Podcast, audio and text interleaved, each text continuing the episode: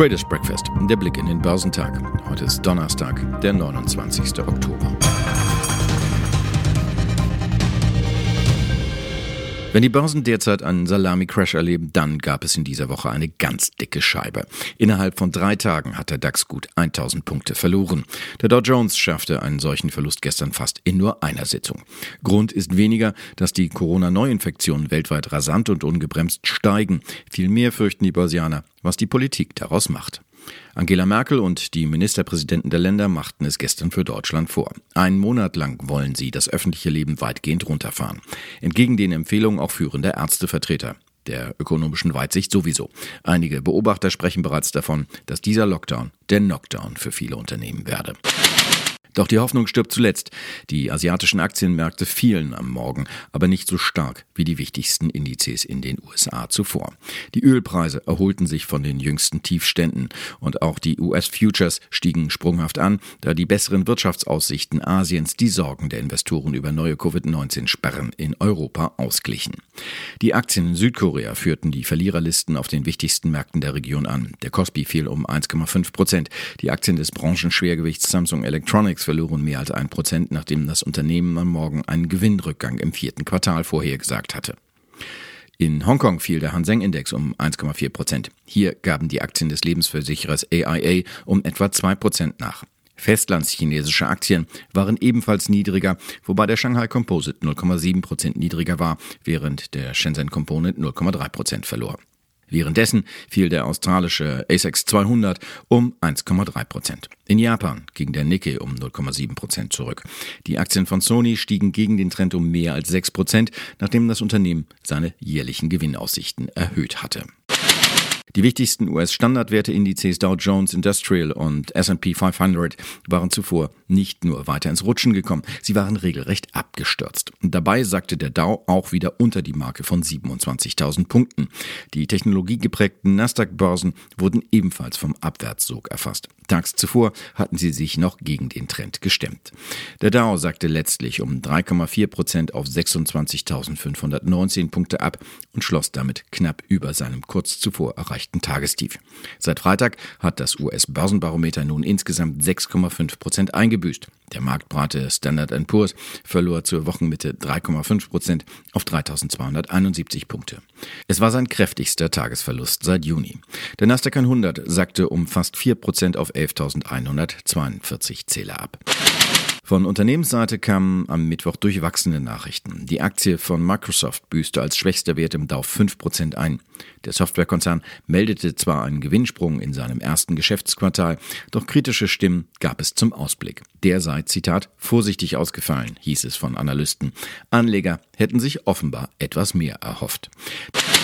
Der Flugzeugbauer Boeing blieb schwer gezeichnet von der Viruskrise und dem Problemflieger 737 MAX. Allerdings war er im dritten Quartal nicht so tief in die roten Zahlen geraten wie befürchtet. Die Papiere gaben um 4,6 Prozent nach. Die Aktien des Kreditkartenanbieters Visa, der nach Börsenschluss über sein Geschäft im abgelaufenen Quartal berichtete, sackten um 4,8 Prozent ab. Ein Kandidat mit klar positivem Anlegerfeedback war General Electric mit einem Kurssprung nach oben von 4,5 Prozent. Auf berichteter Basis stand zwar im dritten Quartal ein erneuter Milliardenverlust zu Buche.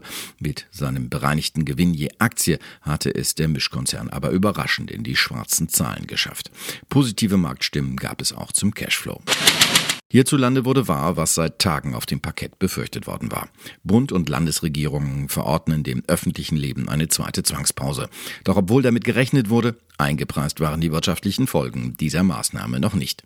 Der DAX fiel im Handelsverlauf bis auf 11.457 Punkte und damit auf den tiefsten Stand seit Ende Mai. Letztlich verlor der Leitindex 4,2 Prozent auf 11.560 Punkte. Von seinem Zwischenhoch Anfang September bei 13.460 Punkten ist der Leitindex nun rund 14 Prozent entfernt. Der MDAX der 60 mittelgroßen Börsentitel schloss gestern mit einem Verlust von 2,7 Prozent bei 25.800 184 Punkten. Die Bilanzsaison in Deutschland gewann derweil an Intensität. Eine Prognoseanhebung von Delivery Hero befeuerte die Anteile des Essenslieferanten. Sie stiegen als Topwert im DAX um 1,7 Prozent. Delivery Hero zählt zu den Profiteuren der Corona-Krise.